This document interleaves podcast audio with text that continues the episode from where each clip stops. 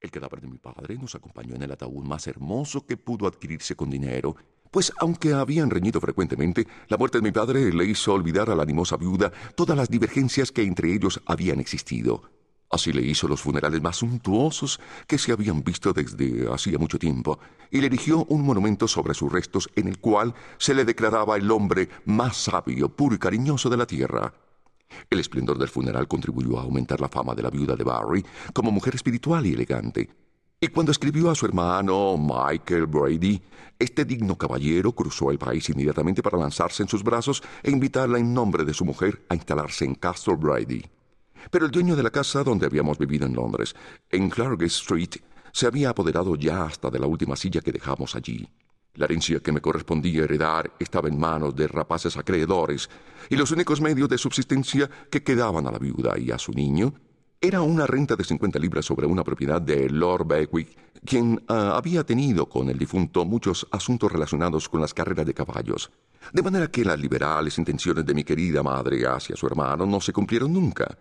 Hay que confesar, para descrédito de la mujer de mi tío, Mistress Bradley de Castle Bradley, que cuando se descubrió la pobreza de su cuñada, se olvidó de la alta consideración con que la venía tratando y me retiró inmediatamente la criada y el lacayo, echándolos a la calle e indicando a Mistress Barbary que si quería podía también marcharse con ellos. Mi tía política era de baja extracción y tenía un modo de pensar muy rastrero. Pasados un par de años, la viuda satisfizo el deseo de Madame Brady, al mismo tiempo, dando salida a un justo resentimiento, hizo juramento de no volver a pisar Castle Brady, mientras la señora de la casa siguiera con vida y habitase allí. Mientras seguíamos viviendo en Brady Town, y llevábamos un estupendo plan de vida, si tenemos en cuenta lo reducido de nuestras rentas, en la media docena de familias vecinas nuestras no había ni una sola persona tan respetable como la viuda, la cual, aunque siempre vestía de luto, cuidaba de que sus atavíos estuvieran confeccionados de manera que mm, destacara el atractivo de su hermosura.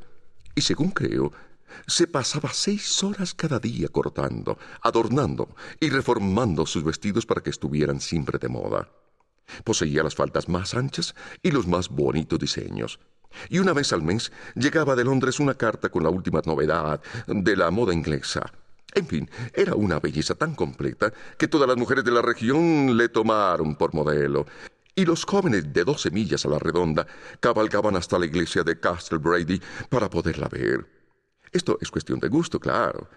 Sin embargo, un hombre de sesenta años puede hablar de cómo era a los catorce sin pecar de vanidoso, y he de confesar que me parece que tenía alguna razón mi madre al afirmar aquello. Era un placer para ella vestirse, y los domingos y los días festivos iba yo tan bien puesto como cualquier señor del contorno. El primer día en que volví de Castle Brady empezaron mis tribulaciones. Mi primo, un enorme monstruo de diecinueve años, me insultó en el almuerzo a propósito de la pobreza de mi madre y motivó con ello que todas las chicas de la familia se permitieran unas risitas muy molestas para mí.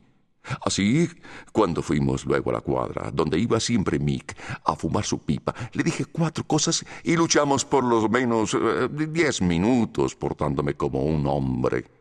Le puse negro el ojo izquierdo, aunque solo tenía doce años en aquella época. A mi tío le agradó mucho lo que le contaron de mi valentía. Mi prima Nora trajo papel oscuro y vinagre para mi nariz y regresé a casa aquella noche con unos vasos de claret en el estómago y no poco orgullo de haber resistido tanto tiempo contra Mick. Mi educación tampoco dejó nada que desear en lo referente a disciplinas de ornato, pues tenía un raro talento natural para las cosas más variadas, y pronto superé en perfeccionamiento a cuantos me rodeaban. Tenía muy buen oído y una hermosa voz que mi madre cultivaba lo mejor que podía y también me enseñó a bailar con gracia y distinción, colocando así los cimientos de mi futuro éxito en la vida.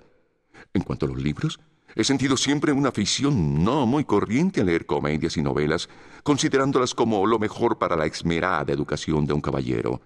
Pero la gramática, el griego, el latín y demás arandelas las he odiado siempre desde mi juventud y dije, de manera inequívoca, que no pensaba ocuparme de ello.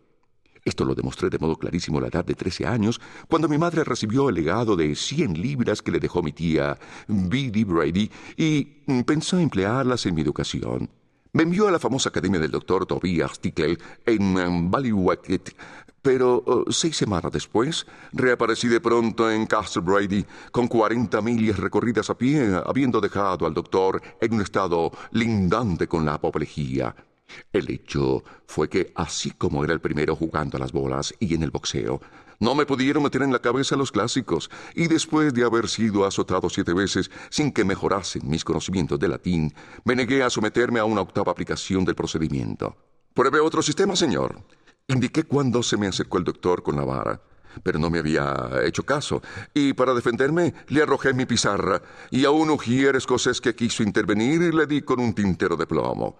Todos los chicos vociferaban al presenciar la pelea, y algunos de los criados intentaron detenerme, pero tomando una respetable navaja, juré que atravesaría con ella el chaleco del primero que osara cortarme el paso, y a fe mía que me dejaron libre el camino. Aquella noche dormía a veinte millas de Walker, en casa de un campesino que me dio leche y patadas, a quien luego di cien guineas cuando vine a visitar Irlanda en mis días de opulencia. Así, seis semanas fue todo el tiempo escolar de mi vida. Con Phil eh, y a la edad de quince años, estaba a mayor altura que mis dos primos, y creo que la naturaleza fue también pródiga conmigo en cuanto a mi apariencia. Algunas de las chicas de Castle Brady me adoraban. En las ferias y en las carreras, muchas de las muchachas más bonitas decían que deseaban tenerme de pareja, y sin embargo, debo reconocer que no me hacía popular. En primer lugar, todos sabían que era muy pobre. Además, y de esto tenía la culpa mi buena madre, era muy orgulloso. Tenía por costumbre hablar ante la gente de mi estirpe del esplendor de mis coches, jardines, bodegas y criados, y precisamente delante de personas que sabían cuál era mi verdadera situación. Si se trataba de muchachos que se aventuraban a tomarlo a broma, les pegaba. Y a veces me podían ellos a mí cuando eran varios de manera que a mis quince años apenas se quedaba un muchacho de veinte en media docena de millas a la redonda a quien yo no le hubiera pegado por uno u otro motivo. La familia de mi tío se componía de cinco niños, quienes, como es habitual, en las familias numerosas estaban divididos en dos bandos. Unos eran partidarios de la madre y los demás se ponían de parte de mi tío en las numerosas trifulcas que surgían entre aquel caballero y su señora. No necesito decir los nombres de las muchachas. Bien sabe Dios cuánto me dijeron qué hacer más adelante, y una de ellas fue la causante de mis primeras tribulaciones. Esta joven era, aunque desde luego sus hermanas lo negaban, la bella de la familia. Su nombre, Miss Honoria Brady. Cuando me pongo a pensar en ello ahora, comprendo que nunca pudo haber sido bonita, pues su figura resultaba demasiado gruesa y su boca era ancha por demás. Tenía tantas pecas como un huevo de perdiz, y el cabello del color de un vegetal que solemos comer con la carne cocida, para decirlo con metáfora. Mi querida madre no se cansaba de hacerme todas estas observaciones sobre ella, pero entonces no podía yo aceptarlas, pues eh, se me figuraba a Honoria un ser angelical, muy por encima de todos los demás ángeles de su sexo. Los tormentos de celos que me hizo padecer la cruel coqueta fueron horribles. A veces me trataba como a un chiquillo, otras veces como si yo fuera un hombre. Siempre me abandonaba cuando llegaba un extraño a la casa. Porque después de todo, Redmond, solía decir, solo tienes quince años y, no dispones ni de una guinea. A lo cual le contestaba yo jurándole que llegaría a ser el mayor héroe conocido hasta entonces fuera de Irlanda, y me comprometía a ser tan rico antes de los veinte años que podría comprar unas propiedades diez veces mayores que Castle Brady. Vanas promesas, ninguna de las cuales se ha cumplido, por supuesto pero no me cabe duda de que me influenciaron en la primera etapa de mi vida y me estimularon para realizar las grandes acciones que me han hecho célebre y que irán conociendo.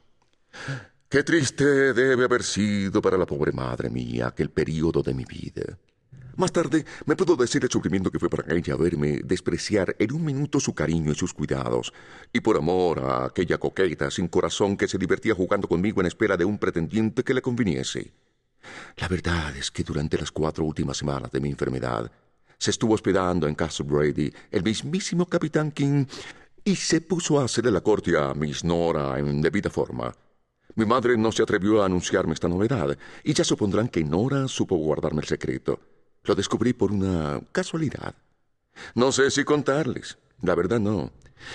La pícara había ido a visitarme un día en que me hallaba sentado en la cama, en franca convalecencia Estaba tan animada, tan graciosa y tan atenta conmigo que mi corazón brincaba de alegría y aquella mañana hasta estuve simpático con mi madre y la besé.